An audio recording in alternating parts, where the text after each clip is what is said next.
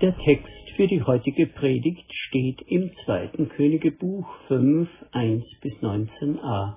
Ich lese nach der Basisbibel. Naaman war der Heerführer des Königs von Aram. Aram war ein altes Königreich im heutigen Syrien. Sein König schätzte ihn sehr und hielt große Stücke auf ihn, denn der Herr hatte bewirkt, dass er für Aram siegreich war. Er war ein Kriegsheld, litt aber an Aussatz. Die Aramäer überfielen das Land Israel immer wieder. Einmal hatten sie ein junges Mädchen verschleppt, das jetzt im Dienst von Naamans Frau stand. Dieses Mädchen sprach zu ihrer Herrin, Ach, wäre mein Herr doch beim Propheten in Samaria, der könnte ihn von seinem Aussatz heilen. Da ging Naaman zu seinem Herrn und König und berichtete ihm, das und das hat das Mädchen aus Israel gesagt. Darauf sagte der König von Aram, Geh dorthin, ich werde dir ein Schreiben mitgeben. Es ist für den König von Israel bestimmt. Naaman ging los und nahm Geschenke mit. 340 Kilogramm Silber, 6000 Goldmünzen und zehn kostbare Kleider. So kam er zum König von Israel und übergab ihm das Schreiben. Darin stand, wenn du dieses Schreiben erhältst, weißt du, ich habe meinen Knecht Naaman zu dir geschickt, damit du ihn von seinem Aussatz heilst. Als der König von Israel das Schreiben gelesen hatte, zerriss er seine Kleider. Er sagte, bin ich denn Gott? Kann ich töten oder lebendig machen? Da schickt dieser König mir einen Mann, den ich vom Aussatz heilen soll. Merkt ihr es? Er sucht nur einen Anlass zum Krieg. Elisha, der Gottesmann, hörte davon, dass der König von Israel seine Kleider zerrissen hatte. Deshalb schickte er eine Botschaft zum König. Warum hast du deine Kleider zerrissen? Naaman soll zu mir kommen dann wird er erkennen, dass es in Israel einen Propheten gibt. So kam Naaman mit Pferden und Wagen zu Elisha und hielt vor der Tür seines Hauses. Elisha schickte einen Boten zu ihm hinaus, Geh und wasch dich siebenmal im Jordan, dann wird deine Haut gesund und du giltst wieder als rein. Doch Naaman wurde zornig. Er wollte weggehen und sagte, ich dachte, er selbst kommt zu mir heraus und stellt sich vor mich hin. Dann ruft er den Namen des Herrn an seines Gottes, erhebt seine Hände und betet in Richtung des heiligen Ortes.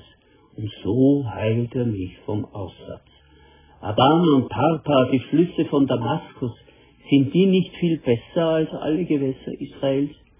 Dann hätte ich mich gleich dort waschen können, um wieder gesund zu werden. Voller Zorn drehte er sich weg und wollte gehen. Da trat sein Diener an ihn heran und sagte zu ihm, Herr, was wäre gewesen, wenn der Prophet etwas Großes von dir verlangt hätte? Hättest du es dann nicht getan? Doch er sagt nur, wasch dich und du wirst gesund. Warum tust du das dann nicht? Also stieg er doch zum Jordan hinab und tauchte siebenmal unter, wie es der Gottesmann gesagt hatte. Da wurde seine Haut gesund wie die Haut eines Kindes, und er galt wieder als rein. Darauf kehrte er wieder zum Gottesmann zurück, zusammen mit seinem ganzen Gefolge. Er trat vor ihn hin und sagte, Nun weiß ich, dass es nirgendwo einen Gott gibt, außer in Israel. Er ist der einzige Gott auf der ganzen Welt. Nimm doch ein Geschenk von deinem Knecht an. Elisha aber antwortete, So gewiss der Herr lebt, in dessen Dienst ich stehe, ich werde nichts annehmen. Naaman versuchte ihn zu überreden, aber Elisha weigerte sich. Schließlich sagte Naaman, Wenn du das nicht willst, dann soll man mir, deinem Knecht, Erde mitgeben, so viel wie zwei Maultiere tragen können. Denn ich will keine anderen Götter mehr anbeten. Nur noch dem Herrn will ich Opfer darbringen, Brandopfer und Schlachtopfer sollen es sein. Nur das eine soll der Herr deinem Knecht verzeihen. Mein Herr, der König, besucht den Tempel des Rimon, um dort zu beten. Dabei stützt er sich auf meinen Arm. Also muss auch ich dort auf die Knie fallen und mit ihm Rimon anbeten. Der Herr soll es deinem Knecht verzeihen. Elisha antwortete, Geh hin in Frieden. Heute lade ich euch in der Betrachtung ein, über jene Geschichte aus dem zweiten Königebuch, die wir gerade gehört haben, etwas mehr nachzudenken. Die Geschichte handelt davon, wie jemand zum Glauben an Gott findet. Jemand, der überhaupt nicht in der jüdischen Tradition aufgewachsen ist und sich ganz sicher nie dafür interessiert hat. Bis eine besondere, für ihn äußerst schwierige Situation eingetreten ist. Wir reisen ungefähr 2800 Jahre zurück und befinden uns in Damaskus, damals bereits die Hauptstadt von Syrien. Ein König regiert dort, der auf grausame Weise immer wieder die Nachbarvölker unterdrückt und ihr Land verwüstet oder sie zwingt, mit ihm Bündnisse einzugehen, natürlich unter seiner Oberherrschaft.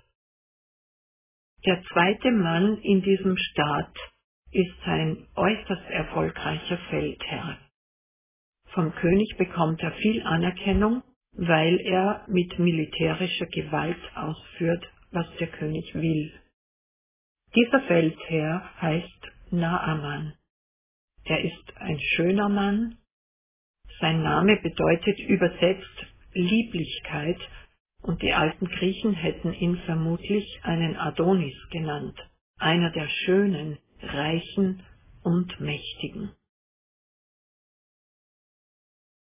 Aber es gibt in der Erfolgsgeschichte einen Haken, einen Wendepunkt, an dem sich alles ändern könnte, an dem für Naaman alles, was sein bisheriges politisches und privates Leben ausmacht, vorbei sein könnte. Nur wenige Wörter sind es, die den Wendepunkt charakterisieren. Der Mann war vom Aussatz befallen. Jetzt ist das unmittelbar für Naaman nicht gleich ein Todesurteil, denn man vermutet, dass damit nicht Lepra gemeint war, sondern vielleicht so etwas wie eine schwere Form der Schuppenflechte, auf jeden Fall ein sehr unansehnlicher, ekelerregender Ausschlag. Trotzdem würde diese Krankheit das Aus für seine politische Laufbahn bedeuten und damit den Niedergang seines Lebensstandards, soziale Isolation und vielleicht sogar die Trennung von seiner Familie. Verlust also auf allen Ebenen. Da droht ihm ein gewaltiger sozialer, psychischer und wahrscheinlich auch körperlicher Absturz. Und jetzt kommt das Wunder. Es ist zunächst nicht die Heilung von der Krankheit, sondern der erste winzige und doch so unfassbar wichtige Schritt auf Naamans Weg zum Glauben an Gott. Durch seinen kranken Körper bekommt er auf ganz andere Weise mit dem Gott Israels zu tun als durch seine Eroberungszüge. Ein junges israelitisches Mädchen, das auf einem der syrischen Feldzüge erbeutet wurde, dient der Frau des Naaman als persönliche Sklavin. Hinter dieser knapp und kurz genannten Tatsache steht jede Menge Not und Elend. Aber auf dieses Mädchen wird in der Geschichte gar nicht weiter eingegangen, nicht einmal ihr Name ist genannt obwohl sie jeden Grund hätte, sich über die Misere ihres Hausherrn zu freuen und seine Krankheit insgeheim als Strafe ihres Gottes zu feiern und ihm dafür zu danken, bewegt sie etwas ganz anderes. Sie hat Mitleid. Sie macht sich offenbar Sorgen und denkt nach, wie sie helfen kann. Sehr ungewöhnlich. Und wie mutig ist es, dass sie in ihrer abhängigen Situation überhaupt den Mund aufmacht, mit dem offenbar unerschütterlichen Glauben, dass ihr Gott, der Gott Israels, helfen kann.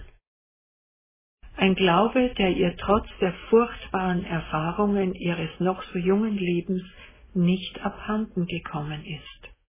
Gott, der Gott Israels, ihr Gott, kann helfen. In diesem Moment denkt sie an den Propheten Elisha, den Gott befähigt hat, immer wieder Menschen in den unmöglichsten Situationen Hilfestellung zu leisten. Es lohnt sich, diese Geschichten nachzulesen im zweiten Königebuch. Wir könnten annehmen, dass nun auch für das junge Mädchen eine positive, etwas märchenhafte Wendung kommt. Vielleicht nimmt Naaman sie mit auf seine Reise, als Belohnung darf sie in ihrer Heimat bleiben und alles ist gut. Aber davon hören wir gar nichts. Sie ist nur eine Sklavin. Sie hat keine Rechte, auf ihre Bedürfnisse muss man keine Rücksicht nehmen. Ihre Situation ist den Herrschenden schlichtweg egal. Dennoch, unser Blick wird darauf gelenkt, wie Gott sie aufwertet. Der niedrigste, unwichtigste, entbehrlichste Mensch in der Umgebung Naamans ist der erste Wegweiser zum Glauben. Überraschenderweise hört Naaman auf diese junge Sklavin. Seine Not muss groß gewesen sein. Vermutlich hat er schon längst die berühmtesten Ärzte seines Landes aufgesucht, doch auch die waren gegenüber seiner Krankheit offenbar hilflos. Not lehrt beten, aber noch weiß er nicht, dass er später zu einem mächtigen und barmherzigen Gott beten wird. Was hier auffällt, ist, dass Naaman seine ersten Schritte auf dem Weg der Demut machen muss. Damit ist er als stolzer, erfolgreicher, schöner und mächtiger Mann aber nicht vertraut. Er ist daran gewöhnt, dass Probleme auf höchster Ebene unter den Mächtigen ausdiskutiert und Handlungsstrategien entworfen werden. Und so geht er zu seinem König. Das und das hat das Mädchen aus Israel gesagt, berichtet er ihm. Der hört sich das an und ermutigt ihn, geh doch nach Samaria, die Hauptstadt des damaligen Nordreiches Israel. Gleich gibt er ihm auch ein Schreiben für den König Israels mit, der ja sowieso einer seiner besiegten Untergebenen ist. Also macht sich Naaman mit einer Anzahl von Dienern und unglaublich viel Geld auf den Weg. Zehn Talente Silber, sechstausend Schekel Gold und zehn Festkleider. Das will sagen, er kann sich eine teure Behandlung, die ihn heilen soll, leisten. An den nötigen Mitteln fehlt es also nicht. Dem König von Israel übergibt er den Brief seines eigenen mächtigen Herrschers. Nun, die Reaktion auf den Brief lässt uns vermuten, dass dieser keine Höflichkeitsfloskeln und keine Bitte enthalten hat, sondern einfach nur dem Befehl eines Mächtigeren, dem zu gehorchen ist. Heile ihn. Denn der König von Israel schreit, bin ich Gott, der töten und zum Leben erwecken kann? Er schickt einen Mann zu mir, den ich vom Aussatz heilen soll. Merkt ihr, dass er nur Streit mit mir sucht? Auf der Ebene der Mächtigen mit den Mitteln, die ihnen zur Verfügung stehen, funktioniert das alles nicht. Der König von Israel zerreißt aus Verzweiflung seine Kleider, weil er nur die Provokation sieht und fürchtet, dass die ganze Situation eskalieren und möglicherweise wieder zu einem Krieg führen wird. Auf diese Weise gerät Naaman mit seinem Anliegen in eine Sackgasse. So funktioniert es nicht. So kann es nicht gehen. Die Nachricht, dass sich wieder einmal etwas Bedrohliches anbahnt, macht sicher in Samaria schnell die Runde. Wenn der König seine Kleider zerreißt, wird es ernst. An diesem Punkt kommt der Prophet Elisha ins Spiel. Er wohnt zu jener Zeit auch in Samaria und schickt einen Boten zum König mit folgender Nachricht Was regst du dich so dermaßen auf? Naaman soll zu mir kommen, dann wird er erfahren, dass es in Israel einen Mann Gottes gibt. Damit will er sagen, du kannst jetzt mit deinen Möglichkeiten gar nichts tun. Ihr steht alle an, aber Gott hat einen anderen Weg und auf diesem Weg braucht er mich. Ein ganz anderer Weg. Nicht der Weg der Mächtigen, sondern der Weg, auf dem Gott einfache Menschen gebraucht, die auf ihn hören, sein Wesen kennen, ihm vertrauen führt schließlich zur Heilung, zum Heilwerden. Für die Mächtigen gibt es immer zu viele Stolperfallen, besonders die Versuchung, ihre Macht zu ihrem eigenen Vorteil zu nützen und gedankenlos und verantwortungslos jene Menschen ins Elend zu stürzen, die von ihnen abhängig sind. Durch die gesamte Bibel hindurch und besonders bei den Propheten werden wir immer wieder mit der Nase darauf gestoßen, so ist Gott nicht. Das gefällt ihm nicht. Früher oder später fällt er sein Urteil darüber. Erinnern wir uns an das Lied der jungen Maria, der Mutter Jesu, vielleicht zwölf oder dreizehn Jahre alt, als sie schwanger im Haus ihrer Verwandten Elisabeth zu Besuch ist. Ich zitiere nur ein paar Zeilen aus dem Loblied, das wir Magnifikat nennen. Meine Seele preist die Größe des Herrn, denn auf die Niedrigkeit seiner Magd hat er geschaut. Er erbarmt sich von Geschlecht zu Geschlecht über alle, die ihn fürchten. Er vollbringt mit seinem Arm machtvolle Taten. Er verstreut, die im Herzen voll Hochmut sind. Er stürzt die Mächtigen vom Thron und erhöht die Niedrigen. Gott so zu kennen, kann uns zu jeder Zeit hoffen lassen, dass für die Herrscher dieser Welt, die nur ihre eigenen egomanischen Ziele verfolgen und damit ihre Völker ins Elend stürzen, irgendwann der Tag der Abrechnung kommt. Gott schaut nicht ewig zu. Seine guten Kräfte sind im Verborgenen schon am Wirken. Das gibt uns Hoffnung. Jedoch zurück zu unserer Geschichte. Naaman ist mit dem Weg der Niedrigkeit, der Demut nicht vertraut. Das ist noch fremdes Territorium für ihn. Aber er lernt. Zunächst lässt er sich darauf ein, mit seinem gesamten Hofstaat und allen mitgebrachten Reichtümern zu dem äußerst bescheidenen Haus des Propheten zu wandern. Nein, der Prophet ist nicht zum Königshof gekommen. Naaman muss zu ihm gehen. Dann kommt die nächste Herausforderung. Er hat nämlich eine sehr detaillierte Vorstellung davon, was jetzt ablaufen wird.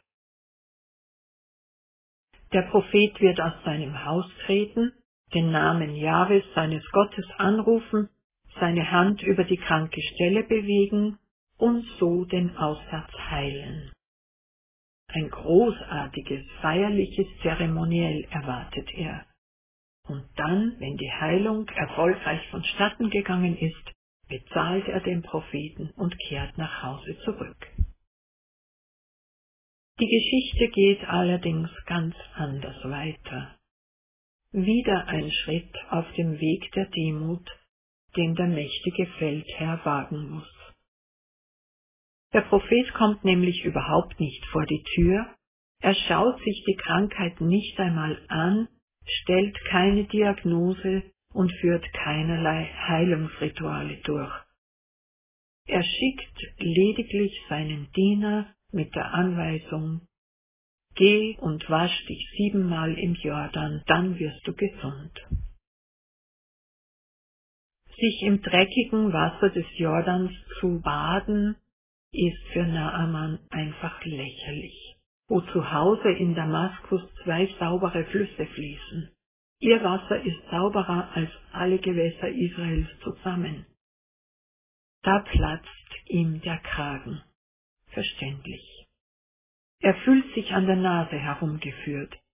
Nicht nur Zorn und gekränkter Stolz treiben ihn jetzt auf den Heimweg, auch die Enttäuschung über einen sinnlosen Versuch, in den er so viel Hoffnung gesetzt hat. Das zarte Pflänzchen des Glaubens, das der Gott Israels, an dem seine junge Sklavin so unbeirrt festhält, ihm helfen würde, erhält einen gehörigen Dämpfer. Entrüstung, verletzter Stolz, enttäuschte Hoffnung und vermutlich auch Trauer und Angst vor der Zukunft mit dieser Krankheit machen sich breit in seinen Gedanken und Gefühlen.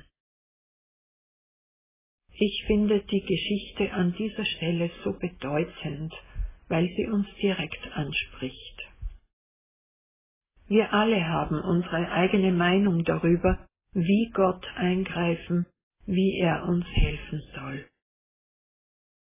Wir kennen uns selbst am besten, wir wissen, wo wir mit Schwierigkeiten kämpfen, und wir haben eine Vorstellung, was Gott jetzt tun sollte.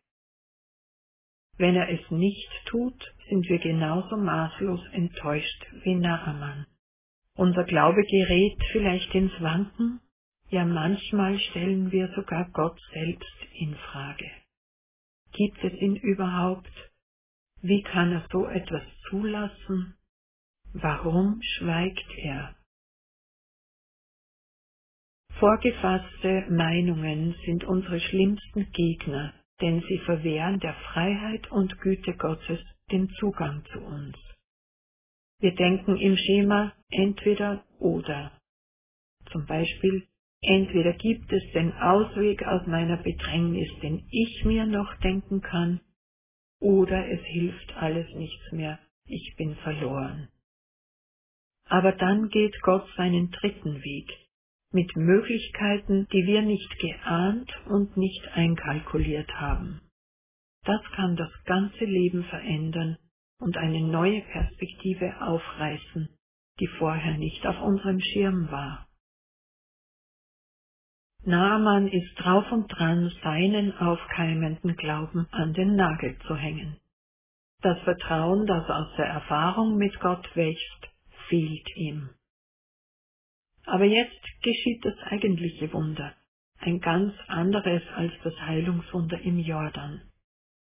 Wieder ist es ein Diener, einer der Niedrigen, der ihn mit seinen Worten aus der Resignation herausreißt und in Bewegung bringt denn er trifft den Nagel genau auf den Kopf, beziehungsweise den Naaman ins Herz. Dieser Diener Naaman sagt zu ihm, wenn der Prophet etwas Schweres von dir verlangt hätte, würdest du es tun. Wie viel mehr jetzt, da er nur zu dir gesagt hat, wasch dich und du wirst rein. Was für eine Wahrheit steckt darin. Naaman ist mit dem Leben in großen Dimensionen vertraut. Er besitzt Reichtum, Macht, Ansehen, Einfluss, verkehrt mit den bedeutenden Köpfen des Landes. Eine schwierige Aufgabe hätte er selbstverständlich auf sich genommen. Aber nun wird er mit einer neuen Dimension bekannt gemacht, und so geschieht das viel größere Wunder als er selbst klein wird, als er sich nicht mehr weigert, das Unattraktive, aber sehr Einfache zu tun, ohne Pomp ins dreckige Wasser zu steigen, begegnet er dem lebendigen Gott. Er versteht, dass dieser Gott ihm nicht als mächtigen Feldherrn gewogen ist, sondern dass er ihn als Menschen liebt, so wie er ist. Und er wird gesund. Gott liebt uns ohne Ansehen der Person. Wir müssen für diese Liebe nicht bezahlen. Sie ist ein Geschenk. Auch das lernt Naaman noch. Mit seinem ganzen Gefolge kehrt er zu dem Propheten zurück und diesmal begegnet er ihm von Angesicht zu Angesicht. Und wisst ihr was? Er sagt nicht, es hat funktioniert, ich bin gesund, sondern jetzt weiß ich, dass es nirgends auf der Erde einen Gott gibt, außer in Israel. Dieses Bekenntnis ist schon etwas Besonderes, denn die Götter in der antiken Umwelt Israels musste man immer günstig stimmen oder irgendwie bestechen und etwas für sie leisten, aber nicht für den lebendigen Gott. Seine Liebe ist ein Geschenk. Das macht der Prophet Elisha noch einmal ganz deutlich, indem er die gesamten Reichtümer ablehnt, die Naaman so gerne dalassen würde. So wahr der Herr lebt, in dessen Dienst ich stehe, ich nehme nichts an, erwidert Elisha. Damit will er sagen, deine Götter zu Hause fordern Reichtümer, aber nicht der lebendige Gott, dem du begegnet bist, den du jetzt kennst, an den du jetzt glaubst. Er nimmt nicht, sondern er gibt. Was steht in Römer 8? Er hat seinen eigenen Sohn nicht verschont, sondern ihn für uns alle hingegeben, wie sollte er uns mit ihm nicht alles schenken? Gott hört nicht auf, die Menschen, seine Geschöpfe, zu lieben. Wir dürfen ihm schlicht vertrauen, dass er unser Vater ist und wir seine Kinder. Ja, Naaman muss jetzt an den Heimweg denken und auch daran, wie er seinen neuen Glauben in der Heimat, in einer völlig anderen religiösen Umwelt behalten und gestalten wird. Das macht ihm offensichtlich Sorgen. Darum bittet er den Propheten um ein Maultiergespann voll Erde, damit er zu Hause auf diesem Boden Gott anbeten kann. Es hilft ihm, sich an Gott festzumachen und bei ihm zu bleiben. Er weiß auch schon, dass er in seiner führenden Stellung Kompromisse eingehen muss, etwa wenn er seinen König zum Gebet im Tempel des Gottes Rimmon begleitet. Und so bittet er vorweg Gott um Nachsicht und Vergebung. Der Prophet scheint seine schwierige Situation zu verstehen, denn weder belehrt er ihn, noch verurteilt er ihn. Der amerikanische Präsident Joe Biden, der in seinem Leben einige sehr schwere Schicksalsschläge verkraften musste und offenbar ein gläubiger Katholik ist, hat in einer seiner Reden den Satz zitiert, Gib den Menschen ein Licht und sie werden den Weg finden. Es braucht viel Vertrauen, die Menschen, um die wir uns sorgen und Gedanken machen, ihren Weg finden zu lassen und nicht jeden Schritt detailliert vorzugeben. Gott hat unendliche Möglichkeiten, jemanden auf dem Weg des Glaubens zu leiten und zu begleiten. Jesus sagt, ich bin das Licht der Welt. Und ich bin der Weg, und auf diesem Weg bin ich das Brot und ich bin das lebendige Wasser, nicht ihr. In dieser Vertrauenshaltung entlässt auch der Prophet Elisha den Naaman. Er zündet ihm in der schwierigen Situation sozusagen ein Licht an und sagt nur, mach dir keine Sorgen, es wird gut sein, du wirst den Weg finden.